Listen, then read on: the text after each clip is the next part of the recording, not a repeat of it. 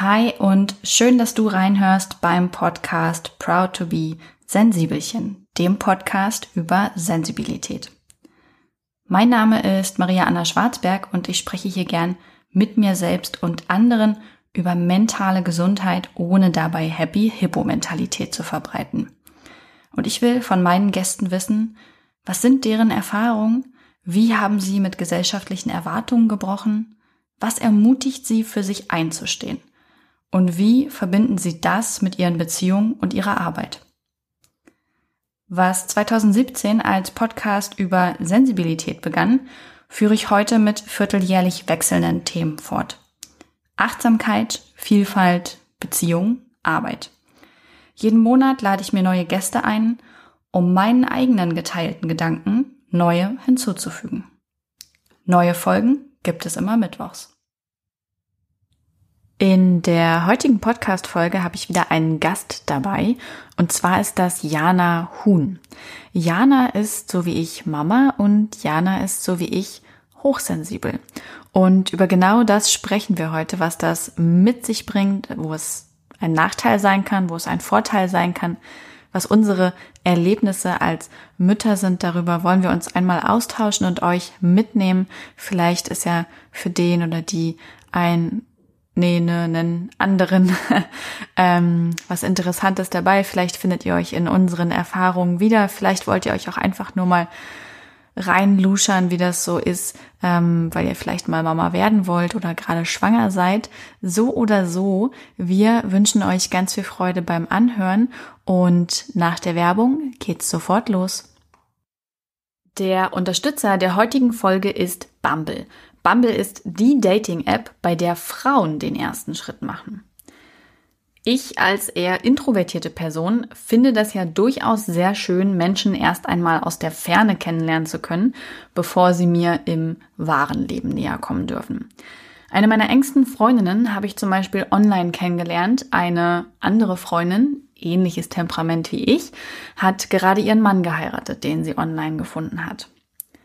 Das Coole bei Bumble ist, dass man in der App Sprachnachrichten verschicken und Videochats oder Telefonate führen kann, ohne dem oder der anderen seine Telefonnummer oder Kontaktdaten preisgeben zu müssen. Bumble möchte damit einen sicheren Raum zum virtuellen Kennenlernen schaffen. Was auch cool ist, Bumble setzt sich für die Gleichberechtigung der Geschlechter ein, weshalb bei heterosexuellen Matches nur Frauen den ersten Schritt machen können. Nur Frauen können den ersten Schritt machen. Neben Sicherheit will Bumble so die gesunde Kommunikation mit Respekt, Freundlichkeit und Verantwortung untereinander fördern. Ich persönlich finde das sehr toll und würde sagen, ladet euch jetzt Bumble, B-U-M-B-L-E, einfach mal runter und macht den ersten Schritt. Dann würde ich sagen, ähm, Hallo Jana. Hallo Maria. Und schön, dass du im, ja, schön, dass du im Proud to be Sensibelchen Podcast zu Gast bist. Danke, dass du mich eingeladen hast. Ich freue mich, endlich dabei zu sein. Ja, eigentlich schon letztes Jahr im August, ja. ne? Da haben wir schon das erste Mal gesagt, so, oh, wir müssen mal eine Folge machen. Und dann, ich glaube, uns hat so ein bisschen das Thema gefehlt. Mm, ich weiß gar nicht mehr, worüber wir eigentlich überhaupt reden wollten, um ehrlich zu sein. Aber dadurch, dass ich ja jetzt schon ohne es mit denen abzusprechen, über Hochsensibilität gesprochen hatte vor ein paar Wochen, war das, glaube ich, echt so ein Ding, okay, wenn jetzt nicht jetzt, dann äh, gar nicht mehr, glaube ich. Ja, und, und ich habe das auch gesehen. Jana hat nämlich für alle Hörer und Hörerinnen bei Instagram eine tolle Story zum Thema Hochsensibilität gemacht. Mhm.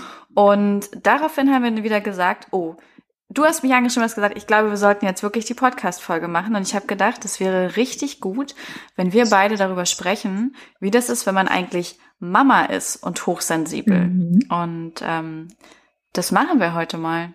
Bin gespannt, was ich erzählen kann. ja, erzähl doch erstmal, Jana, wer bist du und was machst du? Mm, also, mein Name ist Jana Huhn, ich bin 28, äh, bin gelernte Krankenschwester, gerade in Elternzeit und bin nebenbei auf Instagram unterwegs unter dem Synonym vom Kopf bis Fuß mm, und schreibe da übers Leben, über den Alltag, über Selbstliebe, übers Muttersein, über Beziehungen, über Liebe, über Schmerz, über sämtliche Gefühle und nehme die Leute einfach so in meinen Alltag so ein bisschen mit und schreibe mir einfach meine Gedanken von der Seele und ähm, ja, das mache ich eigentlich im Großen und Ganzen. Mhm. Und ähm, ich überlege gerade, wo wir am besten einsteigen. So mit diesem, wir sind ja neben all dem, was wir sonst tun, auch Mama und haben diese Rolle inne. Wann war für dich der Zeitpunkt, dass du das Gefühl hattest, du bist jetzt wirklich Mama? Uh, das ist jetzt gleich zum Einstieg schon so eine richtig krasse Frage. Da muss ich mal ganz kurz überlegen, wann ich. Hm, also ich glaube, so, also so ein bisschen gedämmert hat schon so ein bisschen ab dem positiven Schwangerschaftstest tatsächlich. Aber so wirklich gecheckt, dass ich Mama bin, habe ich, glaube ich, erst als ich mit dem Kind zu Hause angekommen bin nach dem Krankenhaus, wo uns Sven abgeholt hat und wir dann zu dritt in unserer Wohnung standen. Und ich weiß noch ganz genau, wie das war. Wir sind die Treppe hochgelaufen, wir standen dann an der Treppe oben. Das Kind äh, hat gepennt, ist im Auto eingeschlafen, wir standen oben und haben uns angeguckt. Alles war still und wir so, ja und jetzt? Was machen wir denn jetzt? ich glaube, da haben wir so das erste Mal gecheckt, okay, gut, jetzt ist hier was komplett anderes, wie so ein rosa Elefant im Raum und du weißt, irgendwas krasses ja. ist jetzt gerade passiert, irgendwas hat sich grundlegend geändert, aber du kannst es nicht greifen. Und ähm, ich glaube, das war der Moment und ich glaube dann auch halbe Stunde später hat dann der Kleine das erste Mal geweint und du hast dann das erste Mal ausprobiert, was du denn jetzt machen musst. Ähm, ich glaube, genau das war der Moment. Ja. Oh, ich kann das, ich kann, ja, ich, ich, ich wirklich war gerade so bei dir, weil wir auch im Krankenhaus losgefahren sind und schon, schon als Stefan die Kleine in die Autoschale gepackt hat, oben im Krankenhauszimmer noch, habe ich gedacht, die können uns doch jetzt nicht einfach mit diesem Baby gehen lassen. Wir wissen doch überhaupt nicht, was wir da tun und was wir machen müssen und wie irgendwas funktioniert. Ja, genau. Und ich habe gedacht, scheiße, scheiße. Und Stefan meinte auch nur so, ja, also wenn wir zu Hause sind, wir legen es einfach erstmal ab, am besten auf einer Decke auf dem Fußboden, dann kann es nicht runterfallen. Und ich dachte so, Okay, cool. Das, das läuft ja bei uns. Ja, das war bei uns. Das Baby liegt dann erstmal auf dem Fußboden. Ja, das war bei uns irgendwie fast genauso. Es war wie so ein, so ein Museumsmoment eigentlich. Das ist wie so, wenn du in so ein Museum gehst und da irgendwie so krasse Juwel, Juwelen irgendwo liegen siehst oder irgend so ein krasses Ausstellungsstück und du hängst an dieser Scheibe und denkst dir, boah, geil. Aber was machst du jetzt? Hm. Und, und guckst ja. dir so alles an und bist ganz baff, was du da siehst, aber hast eigentlich keinen Plan, was du damit machen sollst. Und so war das, glaube ich, auch bei unserem ersten Tag das war halt, keine Ahnung, du kannst nicht erklären. Da ist plötzlich dein Kind, was du zehn Monate im Bauch beherbergst. Du weißt, es kommt irgendwann raus, aber zu wirklich wissen, was da drin abgeht, kannst du nicht. Und dann plötzlich ist es da und du denkst, okay, gut, so viel lesen kannst du gar nicht. Letztendlich, ähm, die Praxis zeigt dir jeden Tag aufs Neue, wie es funktionieren könnte. Und äh, so haben wir uns auch jetzt die letzten zwei Jahre durchgehangelt. Ja. Learning by doing. Baby ist echt so Learning by doing. So. Man findet tatsächlich mit der Zeit raus, was man tun muss. Also sowohl, wenn es weint, als auch bei all den anderen Dingen. Mhm. Während ich am Anfang noch panisch war, ich weiß auch noch in der allerersten Woche, ähm, da bin ich dann, ich glaube nach sieben Tagen bin ich das erste Mal mit Emma irgendwie eine Runde spazieren gegangen. Mhm. Und dann habe ich Leute gesehen, die sind mit ihrem Baby einkaufen gegangen. Und ich habe gedacht, was sind das für abgefahrene Götter, dass die mit ihrem Baby in den Supermarkt gehen können. Wann werden wir das jemals können? Wie, wie machen die das mit Wickeln und Stillen? Wann passen die den richtigen Moment ab? Und ich habe wirklich gedacht, einkaufen mit Baby, boah, krasse Sache. Boah. Und heute so, okay, Kind, Mütze auf, los geht's. Ja, ist echt so. Ist echt so. Ah, ich weiß gar nicht mehr, wie das bei uns am Anfang war. Ich glaube, ich habe mich am Anfang gar nichts getraut, außer vielleicht spazieren zu gehen. Für mich war ja schon, oh Gott, für mich war ja schon das Stillen der Herausforderung. Also nicht das Stillen per se, aber ich habe es mir halt am Anfang auch selber schwer gemacht. Ne? Ähm, den Moment zum Beispiel, wenn du das Kind stillst und äh, es schläft dann auf dir danach irgendwie ein. Und ich habe nie diesen Moment geschafft, äh, also abzupassen, das Kind in dieser Einschlafphase von mir wegzurollen, sodass ich dann, während es schläft, rausgehen kann, sondern ich musste einfach drei Stunden, wenn es mal drei Stunden geschlafen hat am Stück, wirklich auf dem Rücken liegen bleiben. Ich habe nicht dazu gelernt, hatte keine Fernbedienung am Anschlag, nichts zu trinken, nichts zu essen. Ich musste pinkeln irgendwann. Und ich habe immer gehofft, dass mein Mann ganz schnell von der Arbeit nach Hause kommt. und mir irgendwas an Snacks bringt, sonst bin ich, glaube ich, fast gestorben. Und ich glaube, das ging über Monate hinweg, dass ich es einfach nicht mal das auf die Kette gekriegt habe. Und frag mich, wann wir den Zeitpunkt ja. mit dem Einkaufen geknackt haben. Aber das ähm, habe ich mich auch nicht getraut, weil ich mir dachte, wenn es jetzt schreit, wenn es Hunger hat, was mache ich denn? Äh, Gehe ich jetzt raus? Still ich im Supermarkt? Ähm, Hilfe, hallo. Ja, das ist ganz irre. Ja, du, jeder Tag ist ein neues ja, Abenteuer. Und, und das, genau, und ich war eigentlich, eigentlich habe ich gedacht, das würde mir nicht so passieren, weil in der Schwangerschaft selber habe ich mich total gut gefühlt, selbstbewusst, selbstermächtigt und konnte, also ich hatte das Gefühl, ich kann Bäume ausreißen und es läuft gut und ich kann gut irgendwie für mich und das Baby entscheiden und für unsere Familie. Und dann nach der Geburt, als man dann wirklich, oder als ich mit diesem kleinen Menschlein zu Hause war, da war das alles wieder weg. Da kamen meine ganzen Unsicherheiten durch und ich habe die sofort übertragen und dann hatten wir auch noch so dolle Stillschwierigkeiten. Ähm, ist ja auch bis heute so, dass ich Milch abpumpe und Emma die Flasche bekommt, weil sie sich nicht an der Brust stillen lässt. Mhm. Und das kam dann auch noch dazu. Und eigentlich hatte ich mir ja so viel vorgenommen. So mein Perfektionismus war da auch voll am Werkeln, auch wenn ich das selber nicht gesehen und bemerkt habe. Ich habe immer gedacht, nee, nee, nee, ich bin total entspannt. Mhm. Aber ich war richtig perfektionistisch. Ich habe in der Schwangerschaft so unfassbar viel Bücher gelesen und in all diesen Büchern war alles so unfassbar natürlich. Schon bei der Geburt irgendwie habe ich mir dann vorgenommen, so ja, das wird eine Wassergeburt, weil das ist für mich und das Baby gut und ähm, ich werde das auf jeden Fall ganz viel wegatmen und ich werde ich werde das ganz toll hinkriegen und hinterher natürlich werde ich stillen und natürlich ist gar keine Frage, ja, und äh, Stoffwindeln werden wir ausprobieren und bin halt voll so ja da eingestiegen in, in diesem supernatürlichen, perfektionistischen. Mhm. Und äh, die Realität sah dann einfach anders aus. Ich hatte, Spoiler, keine Wassergeburt. Ich bin in den Kreissaal gegangen, habe die Badewanne gesehen, habe gesagt, nee, da setze ich mich nicht rein. Das, ich, ich, konnte mir das nicht vorstellen, so haltlos irgendwie zu sein. Mhm. Und äh, wir haben keine Stoffwindeln ausprobiert, einfach weil die Stillthematik schon so schwierig war, dass wir dann gesagt haben, okay, diese Baustelle fangen wir jetzt nicht auch noch an. Und ich habe ganz, ganz, ganz schnell und hart mit meinem Perfektionismus brechen müssen mhm. und bin rückblickend total dankbar dafür. Im ersten Moment war ich natürlich traurig, sehr, sehr traurig, ähm, dass es mit dem Stillen nicht klappt. Und es hat wirklich, glaube ich, zwei Monate gedauert, ich gesagt habe, scheiß drauf, dann ist das so.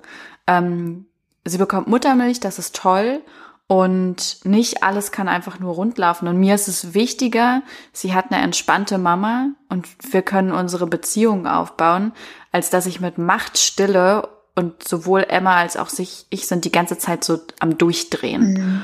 Und wenn ich heute zurückgucke, heute ist ja sieben Monate, also fünf Monate zurückspule, denke ich mir, Gott sei Dank hat was nicht geklappt. Gott sei Dank sind da auch ein, zwei Sachen schiefgegangen, weil ich sonst wahrscheinlich immer noch in so einem versuchten Perfektionismus-Modus wäre. Hm, ich weiß voll, was du meinst. Und ich erkenne mich da auch total in deiner Geschichte wieder. Jetzt nicht unbedingt mit den, mit den ähm, Problemen mit dem Stillen oder irgendwie sowas oder mit den Anforderungen, wie es denn nach der Geburt dann so weitergeht. Aber ich erkenne mich da ganz oft wieder, äh, wenn ich zum Beispiel ähm, auf Instagram auch ganz viele Bekannte von mir sehe, die jetzt nach mir ähm, ihr Kind bekommen haben wie locker die auch gefühlt, also gefühlt, man kann es ja immer nur sehen, aber wie locker die ähm, mit der Wochenbettzeit zum Beispiel umgehen oder mit der Schwangerschaft und wie offen die darüber reden, wie oft ihre Gefühle zu lassen, wie die diesen ganzen Perfektionismus und diesen ganzen gesellschaftlichen Klimbim irgendwie so hinter sich lassen und sich so selber neu definieren schon während der Schwangerschaft. Und ähm, wie locker die das auch in der, in der Wochenbettzeit handhaben. Und da denke ich mir ganz oft so, boah Mensch, wieso hast du das früher selber nicht so gemacht? Weil ich war früher auch super perfektionistisch, ohne es zu bemerken. In der Schwangerschaft, also meine Schwangerschaft war relativ gechillt, muss ich sagen. Ich hatte wenig Vorkommnisse eigentlich so gut wie keine. Es lief wirklich, muss ich sagen, wirklich gut bis zum Ende. Und dann ab dem Zeitpunkt der Geburt habe ich gemerkt, okay, du bist so krass perfektionistisch, du versuchst so dermaßen ähm, dein Gesicht zu wahren, auch während der Geburt, dass ich einfach mir selber Steine in den Weg gelegt habe. Und das war nach der Geburt so, in der Wochenbettzeit auch. Ich habe immer ähm, gedacht, was halten die anderen von mir, wenn ich jetzt das mache? Was denken die Leute von mir, wenn ich jenes mache? Was denken die, wenn ich das anders mache, das vielleicht so? Und ähm, das war alles so unverkrampft. Und ähm, rückblickend würde ich mir, glaube ich, viel mehr Gelassenheit, für mich selbst wünschen. Ich habe mir ja sogar vorgestellt in der während der Geburt, ähm, wie ich da mit meinen eingetretenen Haaren lieg, weißt du, vorher noch schön geschminkt und dann presse ich mal kurz das Kind raus und dann ist alles gut. Ne? Ähm, aber habe mir halt durch solche Gedanken, dadurch, dass ich persönlich sowas immer nur irgendwo gesehen habe, gedacht, so läuft's halt auch. Aber so ist es halt nicht gelaufen. Und so läuft's auch bei ganz vielen nicht.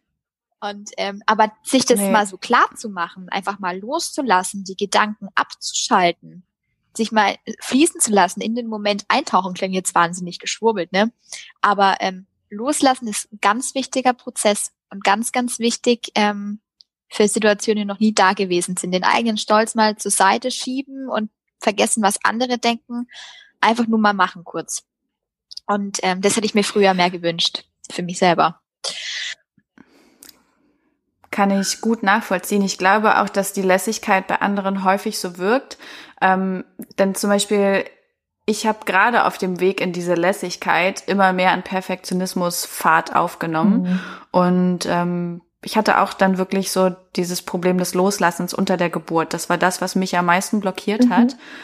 Ähm, weil ich halt diese Vorstellung von Geburt hatte, die so eben natürlich wie möglich sein sollte. Und ich hatte auch eine super coole Hebamme. Ich hatte eine Beleghebamme, die also schon vor der Geburt ähm, mich begleitet hat und bei der ich den Kurs hatte und die uns auch hinterher begleitet hat. Und die hat auch im Geburtsvorbereitungskurs vehend vorgemacht. Also sie hat wirklich äh, schauspielerisches Talent bewiesen und hat einmal auch in der Lautstärke und in der Tonalität vorgemacht, wie das ist, wenn man die unterschiedlichen Wehen hat. Und ich habe da gesessen und habe gedacht, ah, das wird nicht so schlimm werden. Also es gibt ja auch überall so Kurse zum äh, meditativen Gebären und so. Das wird bestimmt nicht so schlimm werden. Und als dann die Geburt losging, war ich wirklich überrascht, wie krass es doch ist. Ähm, ich sage ganz bewusst nicht schmerzhaft oder so, weil ich finde nicht, dass es in diesem Sinne schmerzhaft ist, wenn man, wie wenn man sich schneidet oder sowas. Und ich bin schon jemand, der der sehr sensibel ist, was so körperlichen Schmerz angeht. Mhm. Ich fand immer für mich so das richtige Wort war brachial. Und ich konnte das aber ewig nicht loslassen. Also es ist dann eben nicht ganz so natürlich gelaufen, wie ich das wollte, weil ich, weil die Wehen immer wieder weggegangen sind. Ich bin immer wieder wehenschwach geworden. Mhm. Ich konnte mich halt nicht auf diese Geburt einlassen. Und ähm, irgendwann war ich natürlich völlig übermüdet nach zwei Tagen und dann hat die Hebamme auch gesagt, okay, wir müssen jetzt wirklich ein bisschen zusehen und hat nochmal alles an natürlichen Sachen probiert und dann hieß es, okay, du ähm, bekommst jetzt Oxytocin und vorher bekommst du natürlich irgendwie noch ein paar Schmerzmittel und dann schauen wir mal, was geht. Und ich habe in dem Moment nur gedacht, scheiße, so habe ich mir das alles nicht vorgestellt. Und für mich persönlich war es das Beste, was mir passieren konnte, dass ich unter der Geburt so ein schönes Beruhigungsmittel bekommen habe. Ähm, so ein schönes Peptid war das, glaube ich. Und das lief mir so in die, in die Vene und die Hebamme meinte noch, du wirst dich jetzt bestimmt ein bisschen so fühlen, als hättest du so ein bis fünf Glas Sekt getrunken. und ich habe dann auch danach nur gesagt, so ich glaube, es waren so fünf Gläser Sekt, aber ich konnte dann endlich einmal richtig heulen. Mhm.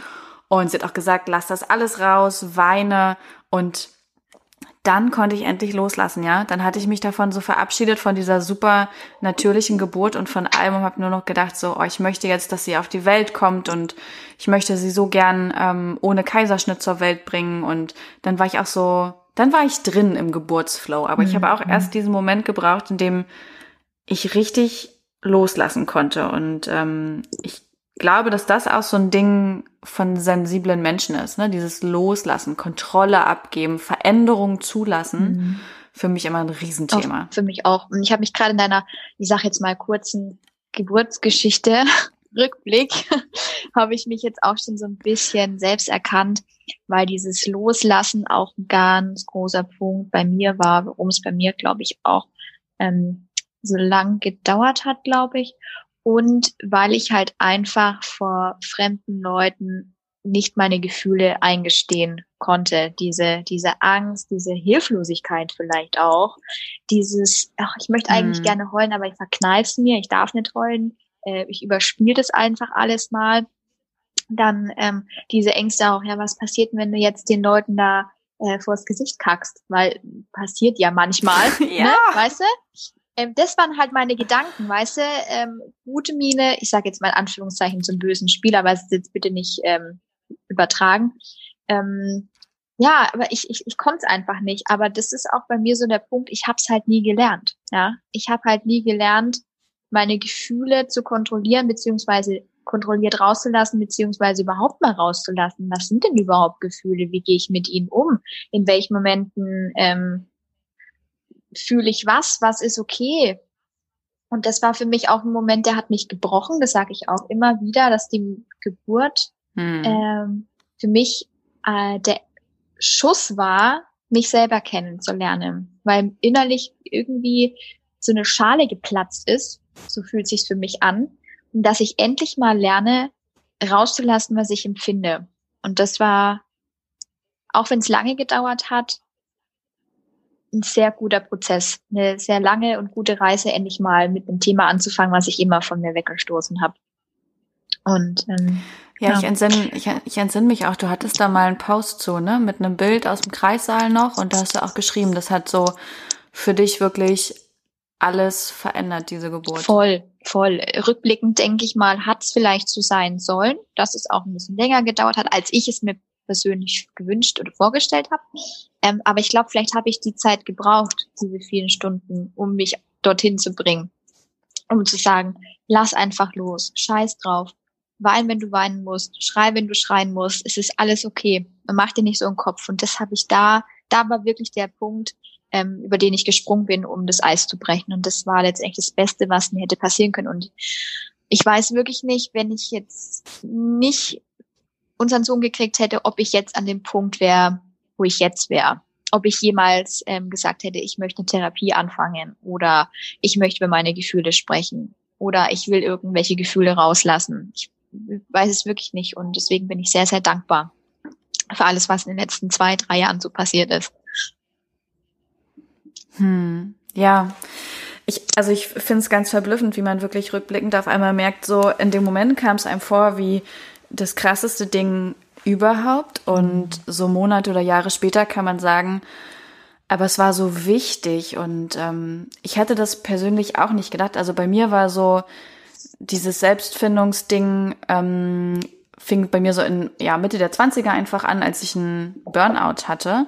Und dadurch dachte ich auch immer schon so, ich würde mich jetzt eigentlich ganz gut kennen.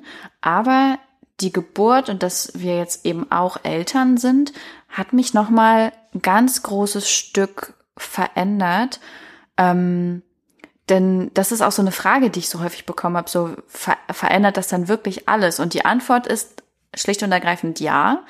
Es verändert alles, aber ich persönlich finde zum Positiven. Ich habe auch das Gefühl, so ich lerne mich noch mal besser kennen. Mhm. Ich kann leichter ja oder nein zu Dingen sagen. Ich benutze viel weniger das Wort eigentlich. Ähm, ich lebe noch mehr das Leben, was ich wirklich leben möchte. Gerade auch irgendwie so mit unserer Tochter. Ich hätte nie gedacht, dass ich jemals so viel Zeit auf dem Fußboden beim Spielen verbringen würde.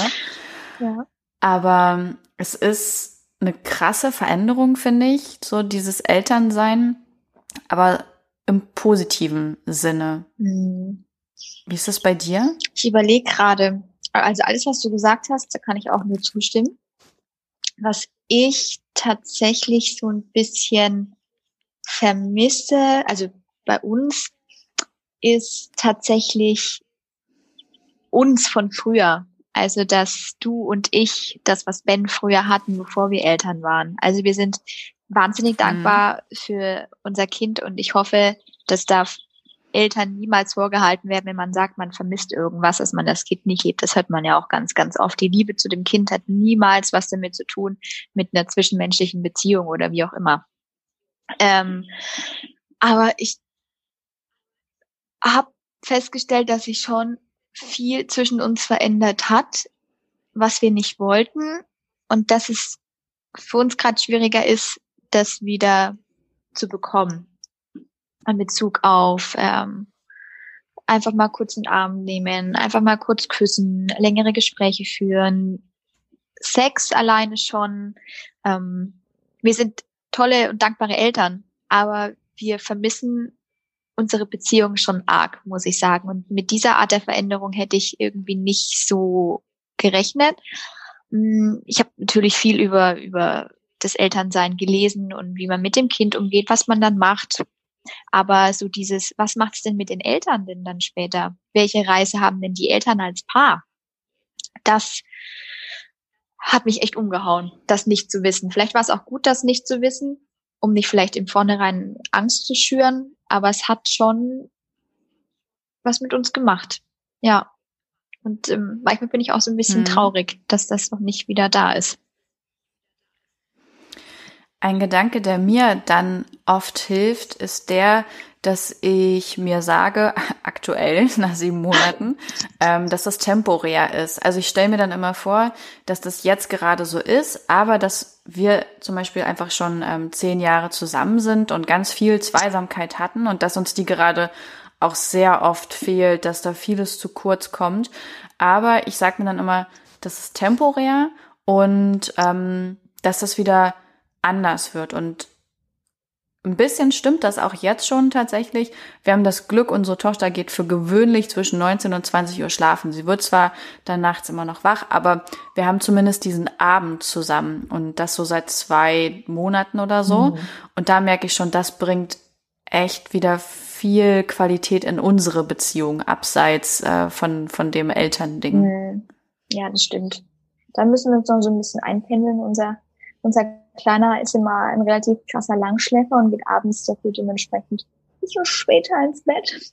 Aber das ist so unser Fehler und nicht seiner. Von daher ähm, müssen wir da auch dran arbeiten.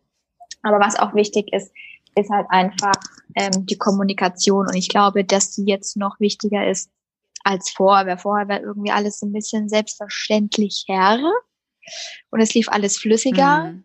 Ähm, aber was ich jetzt in der Zeit auch gelernt habe, einfach wie wichtig zu kommunizieren ist und auch zu sagen, wenn dann irgendwas stört, wenn man traurig ist, wenn man vielleicht sich irgendwas anders gerne vorgestellt hat. Weil ganz oft habe ich bei uns erlebt, dass sie von dem anderen unterschwellig mehr verlangt haben, als wir ausgesprochen haben. Und dann ist ganz oft so eine Kluft mhm. entstanden. Ja, es fängt ja schon manchmal an, dass äh, ganz am Anfang war das so total irre, ähm, dass man schon fast ausrastet, wenn man Socken falsch anzieht, ja, wenn man die falschen Socken angezogen hat oder wenn man die Wickeltechnik anders gemacht hat als du selber. Da hat schon angefangen zu brodeln, wo du gedacht hast, so Gott, was ist denn jetzt los? Wie kann ich das denn jetzt schon so stressen? Und ähm, mit ähm, ansteigendem Alter sind die Streitpunkte natürlich immer ein bisschen anders.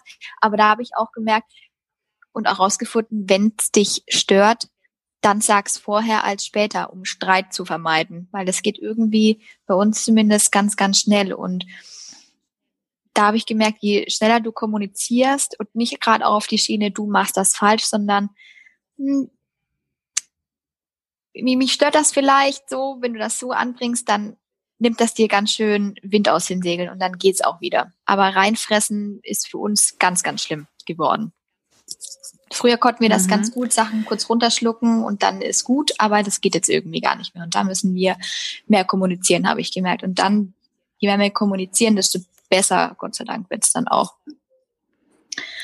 Ja, ja, Kommunikation kommt auf so ein neues Level, mussten wir auch feststellen und auch lernen und lernen wir auch immer noch, dass wir wirklich miteinander mehr reden müssen als vorher. Auch eben, wie du meinst, über diese kleinen Dinge, aber die stauen sich sonst so an und werden immer größer und größer und ähm, und dann fehlt aber manchmal halt der Raum dazu, da, also dass man es sagen kann, weil dann ist jetzt irgendwie was passiert und dann, äh, keine Ahnung, ist das Kind gerade äh, am Essen und dann möchtest du ja auch nicht irgendwie solche Themen ansprechen. Ähm, das ist, finde ich, erfordert ganz schön viel Feingefühl. Auf jeden Fall. Und bei mir ist das auch so, ähm, ich musste das kommunizieren oder beim Kommunizieren fällt es mir manchmal schwer, weil ich dann manchmal das Gefühl habe, ich würde mein Gesicht verlieren. Ähm, das jetzt einzugestehen oder auch mich zu entschuldigen. Mhm. Also ich merke, wie ich daran extrem wachse. Ich hätte zum Beispiel, weiß nicht, vor zwei Jahren oder so, hätte ich mich niemals so oft, so ehrlich und so schnell entschuldigt, wie ich das jetzt mittlerweile kann. Mhm. Da bin ich auch so ein ganz bisschen stolz drauf, dass ich das mittlerweile kann, dass ich wirklich wenn irgendwie Kritik kommt, nicht als erstes losschieße und zurückschieße, sondern kurz einatme, überlege und sage, ja, du hast recht, es tut mir leid.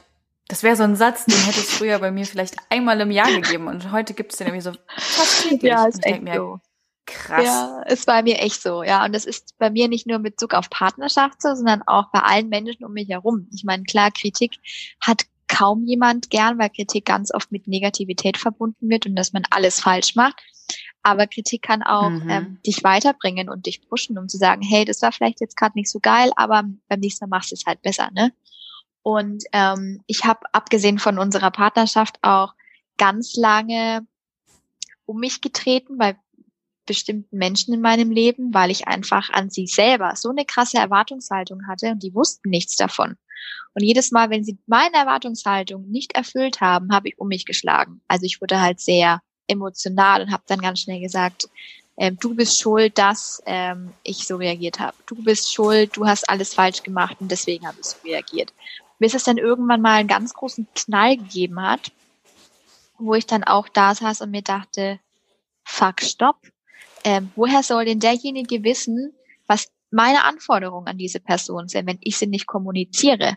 Ja, und da habe ich ja auch das erste Mal gelernt, okay, gut, die Kritik, die ich bekommen habe, ist berechtigt, weil ich Scheiße gebaut mhm. habe und weil der andere aber auch Recht hat und im Recht ist zu sagen, was ich falsch gemacht habe, weil es ihn auch verletzt hat, nicht nur mich, sondern der Person, äh, die Person eben auch. Und da habe ich gelernt, so, so angefangen zu reflektieren. Ja, was ist denn mein Fehler? Was ist meine Erwartungshaltung anderen Menschen gegenüber und umgekehrt? Und äh, damals, so wie du sagst, wenn, wenn, wenn mir irgendwas von Latz geknallt hätte, wo ich wirklich schuld dran bin, hätte ich zurückgeblafft. Aber jetzt denke ich mir auch kurz, okay, überlegst du kurz, hat er recht und warum? Und dann komme ich dann auch mit so eingezogenen Schwanz und denke okay, gut, zuzugeben ist scheiße. Wenn du Fehler gemacht hast und den zuzugeben, ist immer scheiße. Aber es ist okay und du musst das auch mal zulassen, dass auch du mal Kacke gebaut hast. Und vor drei Jahren ähm, hätte ich das auch nicht so gemacht wie jetzt, aber hat mir auch viel gebracht, jetzt in der Zeit das zu erkennen, dass auch ich Fehler machen kann und äh, ist äh, okay und richtig so. Glaubst du, dass äh, sich dein Selbstwertgefühl mit der Zeit verändert hat und das dadurch äh, heute leichter für dich ist? Mm, mein Selbstwertgefühl hat sich schon verändert. Ich bin bezogen jetzt erstmal nur auf meinen Körper, sage ich jetzt mal, schon ein bisschen positiver gestimmt, weil vorher hatte ich in Bezug auf meine Optik gesehen kein Selbstwertgefühl. Also ich fand mich zum Beispiel immer hässlich beziehungsweise weniger optisch hübsch als meine Freundinnen zum Beispiel oder Menschen in meiner Umgebung oder als random irgendwer auf der Straße. Ich weiß nicht, woher das kommt. Wahrscheinlich, weil ich schon in meiner Jugendzeit ziemlich viel über Perfektionismus verschlungen habe in Magazinen, Werbung, Modezeitschriften. Da hat es ja vor 20 Jahren oder so nur vor diesen ultraschlanken amerikanischen Models gewimmelt.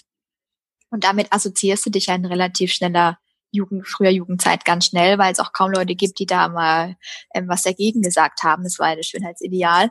Und mit diesem Schönheitsideal wächst du ja auf. Ja, du wächst ja auf mit, du bist schön, wenn du schlank und groß bist und ähm, schön aussiehst, lange Beine hast, ähm, von Unterwäsche bis zu Tageskleidung perfekt aussiehst.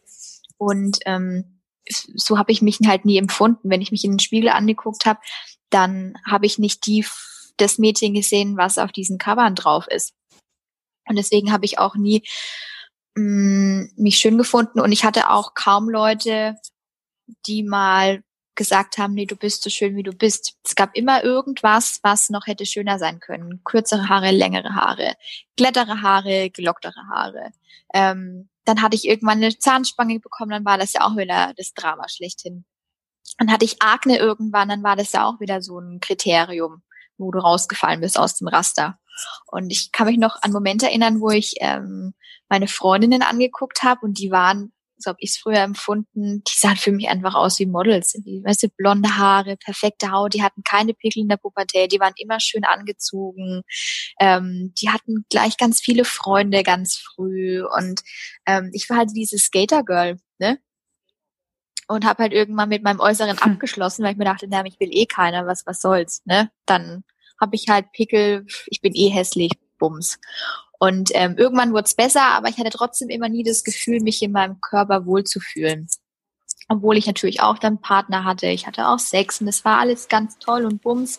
Ähm, aber niemand hat mir dieses Selbstwertgefühl gegeben, was ich vielleicht gebraucht habe. Und es kam wirklich erst ab dem Zeitpunkt der Geburt auch ähm, in, in dem Wochenbett, wo ich gelernt habe, okay, du musst jetzt mit deinem neuen Körper irgendwie zurechtkommen, weil er ist komplett anders, als du ihn gekannt hast, dein ganzes Leben. Er ist jetzt komplett anders. Du musst jetzt durch die Wochenbettzeit durch, du musst jetzt alleine irgendwie gucken, hm, dass du mit deinen Verletzungen zurechtkommst. Du musst gucken, wie du denn deine neuen Narben einölst, wie du in deiner neuen Kleidergröße dich zurechtfindest.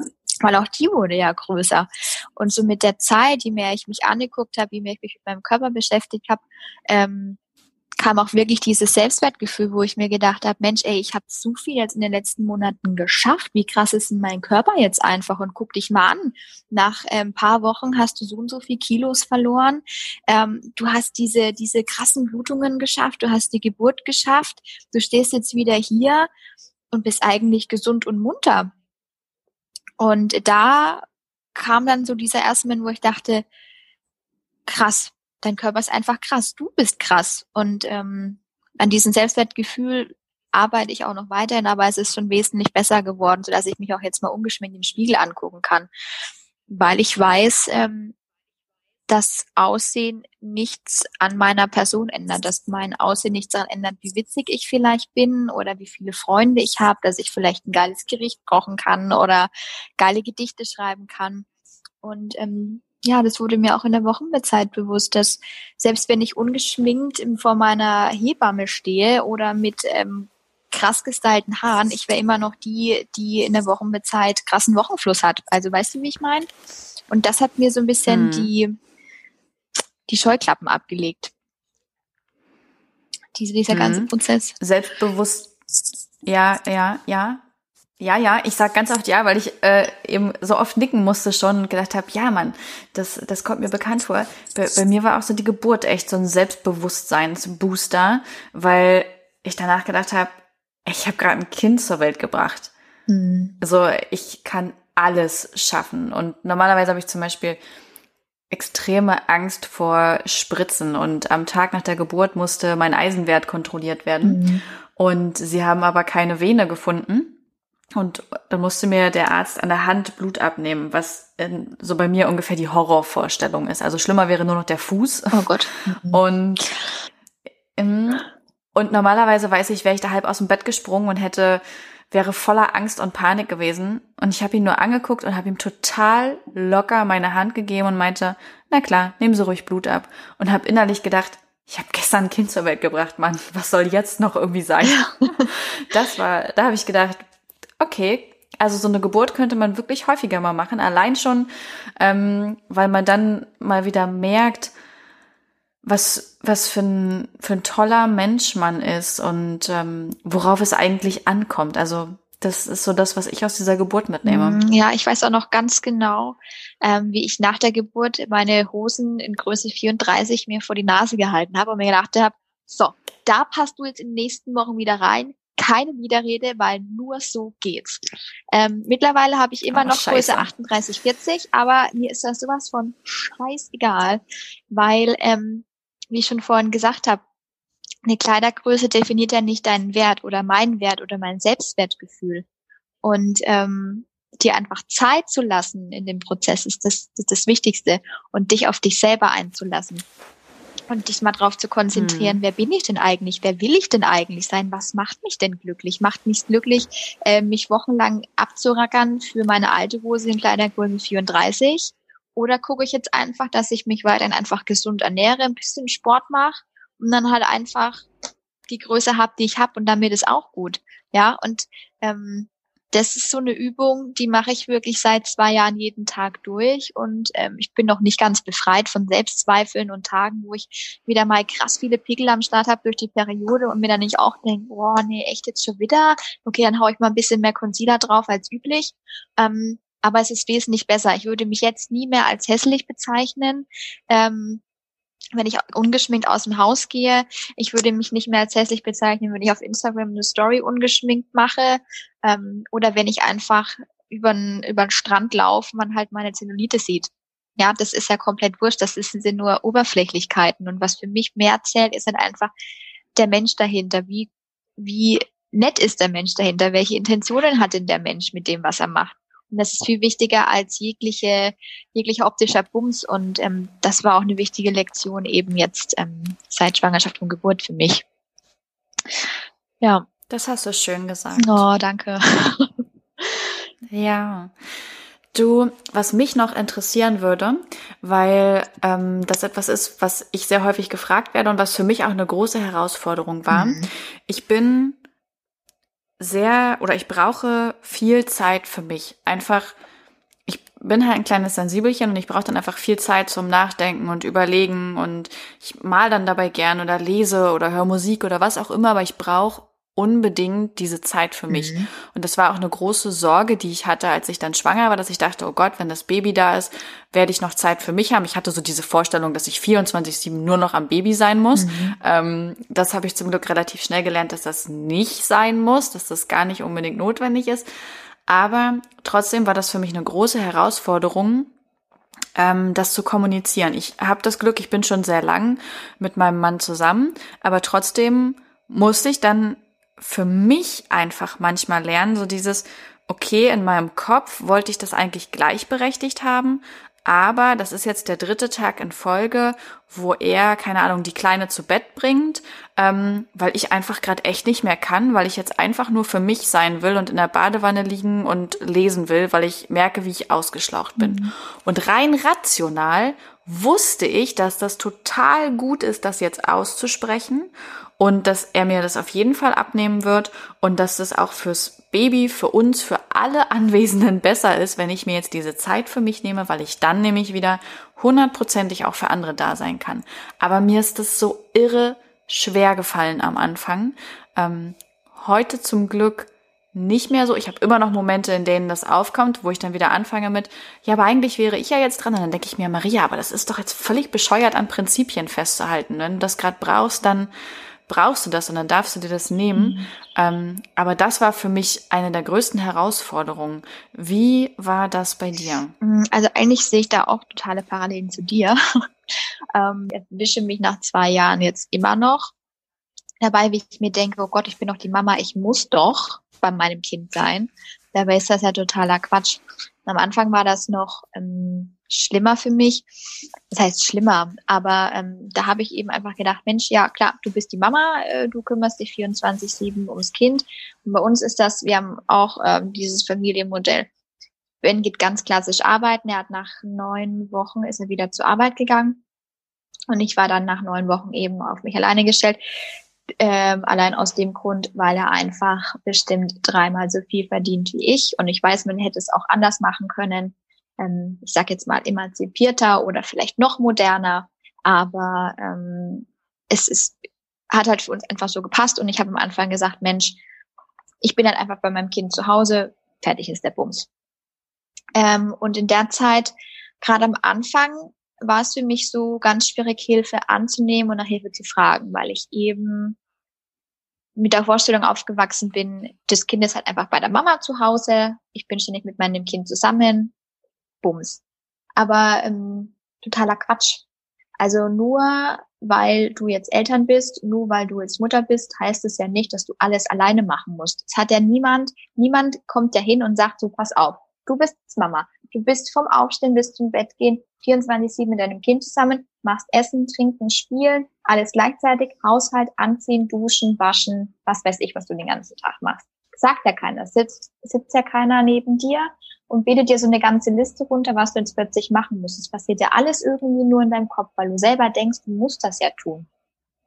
Du musst ähm, mit dem Kind auf dem Arm Essen kochen, du musst mit dem Kind auf dem Arm in die Dusche steigen, du musst mit dem Kind auf dem Arm deine Beine rasieren oder auch einfach nicht oder wie auch immer. Das ist halt totaler Quatsch. Und ähm, als ich schwanger war, sollte ich ein Buch äh, von einer Hebamme oder einen Teil von einer Hebamme ähm, durchlesen. Das war noch nicht veröffentlicht, das wurde gerade geschrieben. Und in einem Teil erinnere ich mich noch ganz genau dran, stand eben drin, ähm, dass das völlig okay ist, wenn man sich mit Nachbarn gut versteht, da mal zu fragen, ob die vielleicht eine Portion Essen für einen mitkochen können oder einkaufen gehen können. Ähm, weil es Momente geben wird, da schaffst du es vielleicht nicht. Und habe ich hier damals zurückgeschrieben, also ich bin mit deinem Kapitel, finde ich super interessant, aber der Teil mit dem Essen kochen und einkaufen gehen für dich, finde ich jetzt aber ein bisschen schräg. Also ich weiß nicht, ob ich das später machen würde. Und genau in dieser Situation habe ich mich acht Monate später wiedergefunden.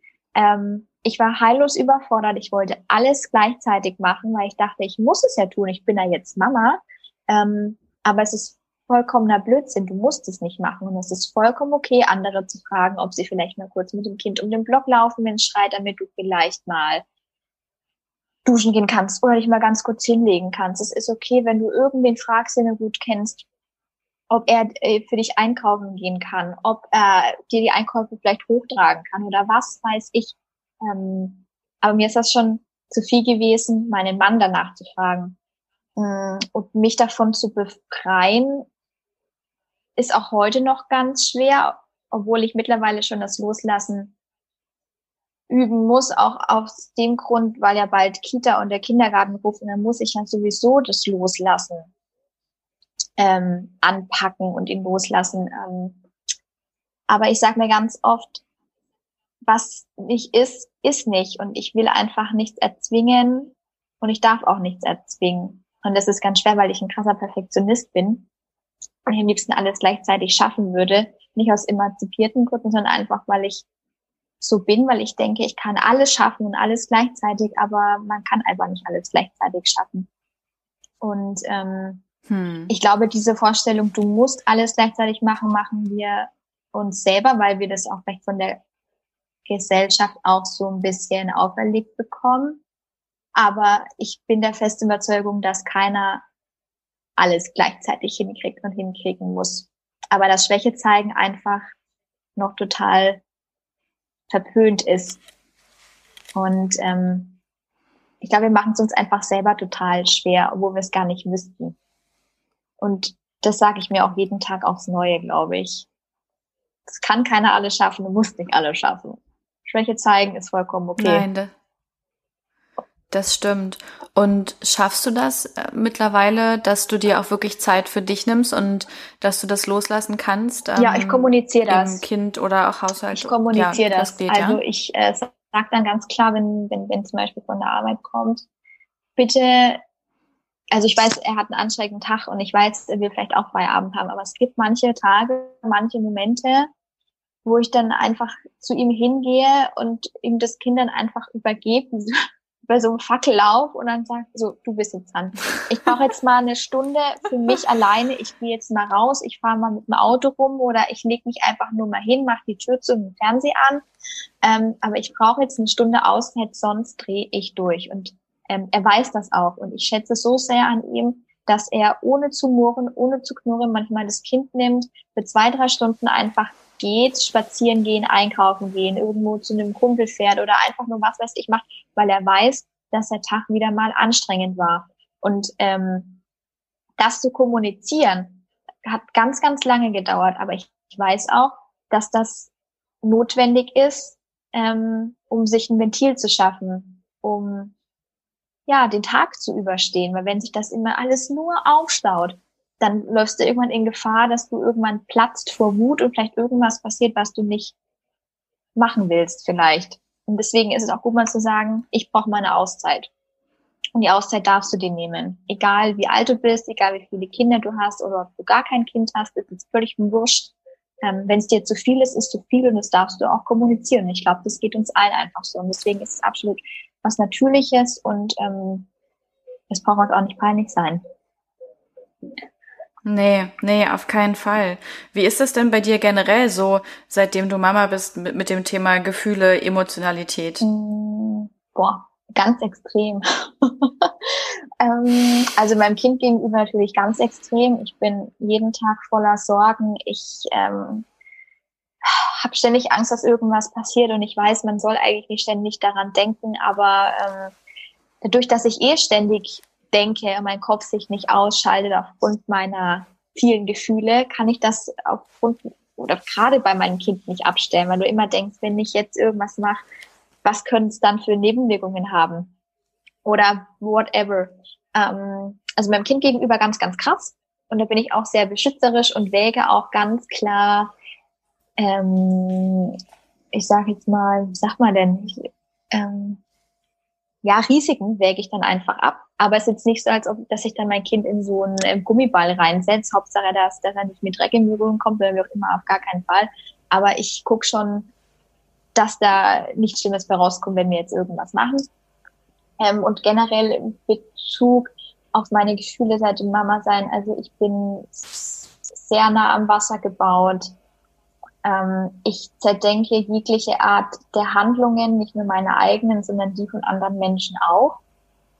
Ich ähm, nehme mir sehr viel zu Herzen, egal wer was sagt, wer etwas macht, wer etwas tut, warum man irgendwas tut. Und ich weiß, zu viel drüber nachzudenken über sämtlichsten Bums ist super ungesund, aber ich kann es nicht steuern, leider. Also es passiert immer wieder, dass ähm, man sagt ja so schön Weltschmerz, dass äh, mich dieser Weltschmerz packt, egal was auf dieser Welt passiert, egal was mit wem passiert. Und ähm, ich mache das mehr zu meinen Sorgen, als es wirklich meine persönlichen Sorgen sind. Und manchmal ist das schon sehr belastend. Und dann versuche ich auch, wenn es mich zu sehr belastet, mir Auszeiten zu nehmen, bevor es mich total überkommt und ich dann wahrscheinlich irgendwelche manischen Phasen habe. Ähm, und dann muss ich das Handy ausmachen, dann will ich keinen sehen, dann will ich keinen hören, ich will nicht kommunizieren, ich will nicht schreiben, ähm, ich will einfach für mich sein und das kann manchmal auch einen Tag dauern, ein paar Tage, wo das dann wirklich so ist.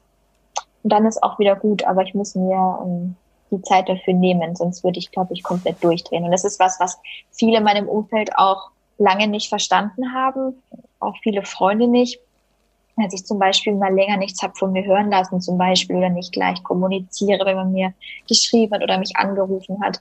Ähm, und irgendwann habe ich angefangen, eben zu sagen, hey, ich bin hochsensibel, ich ähm, verarbeite gewisse Dinge einfach nicht so schnell und ganz viele Dinge sind mir einfach zu viel.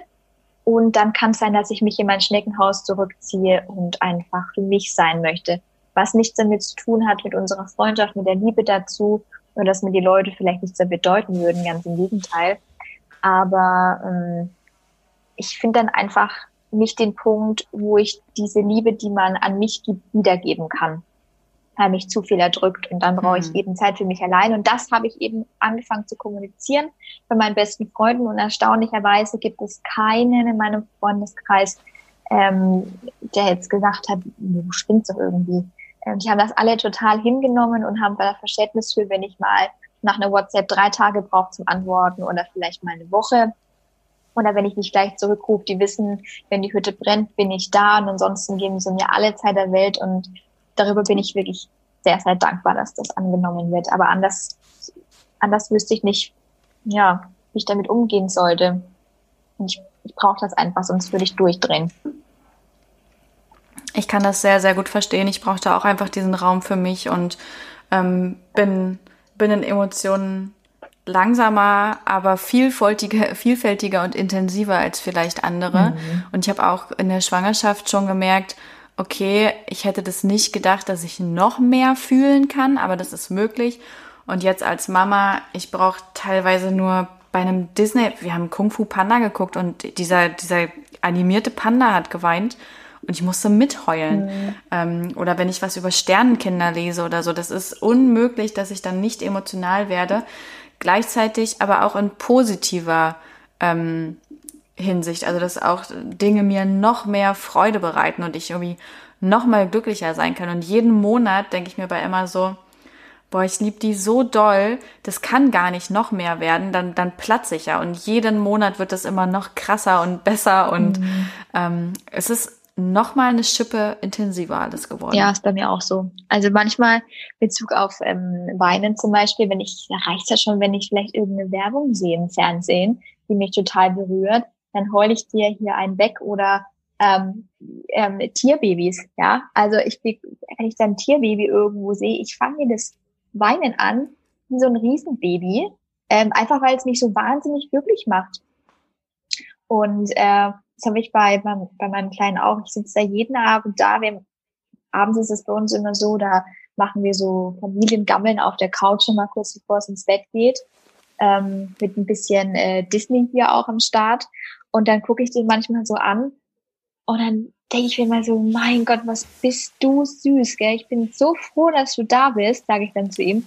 Und dann fange ich auch zum Heulen an. Dann denke ich mir so, Mensch, ja, da reiß ich doch mal zusammen, was ist los, ne? Aber so bin ich halt. Und so zeige ich halt meine Gefühle und Emotionen durch, entweder lache ich total viel oder ich ähm, weine halt ganz schnell und intensiv. Aber das ist, ist halt einfach so. Und dafür schäme ich mich auch mittlerweile gar nicht mehr. Habe ich auch ganz, ganz lange gemacht. Aber Gefühle zu zeigen ist ja was Schönes, was Positives und auch, es tut ja auch gut, wenn du das rauslässt. Und von daher kein Ding mehr. Ich habe zum Abschluss drei kleine Fragen, die, äh, die ich jedem Gast stelle. Die erste, die hast du schon beantwortet und die war auch von vornherein klar, dass du die positiv beantwortest. Das wäre nämlich die Frage gewesen, ob du ein Sensibelchen bist. Na klar bin ich ein Sensibelchen. Hallo. Logo. Ja, die zweite Frage, die ich habe, Hast du ein Buch, das du gern den Hörern und Hörerinnen mit äh, empfehlen möchtest? Über Hochsensibilität oder im Allgemeinen? Äh, kannst du auch was ganz Allgemeines nehmen, was dir so vorschwebt, dass du sagst, boah, das muss man echt mal gelesen haben. Hm. Also das ist jetzt also wirklich absolut nichts, was mit Gefühlen zu tun hat. Gebe ich jetzt weiter. Aber das, ich bin so ein ganz großer Krimi- und Psychothriller-Fan. Und ähm, eigentlich gibt es zwei Autoren, die super, super, super, super gut sind. Und zwar ist es einmal ähm, Simon Beckett, da kann ich wirklich jedes, also wirklich jedes Buch empfehlen. Vor allem Die Chemie des Todes und Kalte Asche habe ich, glaube ich, oh Gott, ich glaube zehnmal jeweils gelesen. Und ähm, alle Bücher rund um Cody McFadden ähm, sind auch klasse. Da geht es um, um Kriminologie, um Morde, ums FBI und ähm, um ähm, Täter-Opfer-Rollen und da wird in die Psychologie und, und ähm, äh, in die Köpfe quasi der Mörder geguckt und es ist wahnsinnig spannend interessant. Und ähm, was zum Thema Gefühle, Selbstfindung, ja, da gibt's auch ganz, ganz viele. Also gut, das ist jetzt ein bisschen blöd, ne? Aber tatsächlich das Buch, was du mir damals von dir geschickt hast, ich muss das jetzt einfach sagen, es ist jetzt wirklich kein, keine Schlammerei, aber du hast mir dein Buch, äh, Cloud Sensibelchen, ich glaube, das war Anfang 2019 damals geschickt. Und da konnte ich mit dem Thema noch recht wenig anfangen, aber es ist auch so gut geschrieben und als Einstieg, glaube ich, in diese Thematik ist das, glaube ich, super, super gut. Also kann ich dein Buch tatsächlich empfehlen selbst wenn man gar keine Ahnung süß. davon hat, was es eigentlich bedeutet. Ähm, und dann sind noch so Bücher wie, ähm, haben mir damals zum Einstieg auch so ein bisschen geholfen, so ähm, das Café am Rande der Welt zum Beispiel. Oder äh, das Kind in dir muss, äh, wie heißt das denn? Das Kind in dir muss, fuck. Äh, Heimat, Heimat finden. Von Stefanie Stahl, Genau, ne? genau. Das ist auch ganz, ganz super. Oh Gott, es gibt noch so viele, aber das ist jetzt zu lang. Aber auf jeden Fall, die sind meine Liebsten, die ich ganz toll finde. Alles klar. Und äh, dann kommt die finale Frage. Stell dir vor, du könntest einmal alle Menschen auf dieser Welt erreichen und sie würden dir auch tatsächlich zuhören. Was würdest du sagen? Oh Gott. Du weißt, dass ich immer sehr tiefkundig bin, deswegen ist so eine spontane Frage für mich immer der absolute Tod. Mm, aber was würde ich denn allen Menschen sagen wollen? Ich würde allen Menschen, glaube ich, sagen wollen, dass jeder Mensch, den wir in unserem Leben begegnen oder den wir kennenlernen, genauso viel wert ist, glaube ich, wie wir selber. Und ähm, dass ich schön finden würde und es ist auch so wichtig, dass wir einfach erkennen, dass egal wen wir in unserem Leben kennenlernen und egal welchen, welchen Mensch es da draußen gibt, dass wir ihn niemals abstempeln dürfen und schon gar nicht nach dem Äußeren, denn ähm, so vielen Menschen wenn einfach Vorurteile von Nazi-Knall, die einfach gar nicht stimmen. Wenn wir uns ein bisschen Zeit nehmen würden, die Menschen einfach dahinter mal kennenzulernen, ähm, dann sehen wir, glaube ich, dass Optik allein nur aufgrund der Optik zu urteilen totaler Schwachsinn ist. Und deswegen würde ich eben einfach wünschen, die Chance zu geben, Menschen einfach richtig kennenzulernen, bevor man sie abwertet oder verurteilt. Das würde ich mir wünschen. Das hast du sehr schön gesagt. Ähm, ich danke dir für deine Zeit und deine Erfahrung und dass du das hier im Podcast mit mir geteilt hast. Ja, super gern. Ich bedanke mich dafür, dass du mich gefragt hast, beziehungsweise wir das zusammen entschieden haben, jetzt endlich zu machen und ähm, dass ich hier ein bisschen was ähm, zu mir erzählen konnte. Und danke dir auch für deine schönen Fragen. Hm, sehr, sehr gern.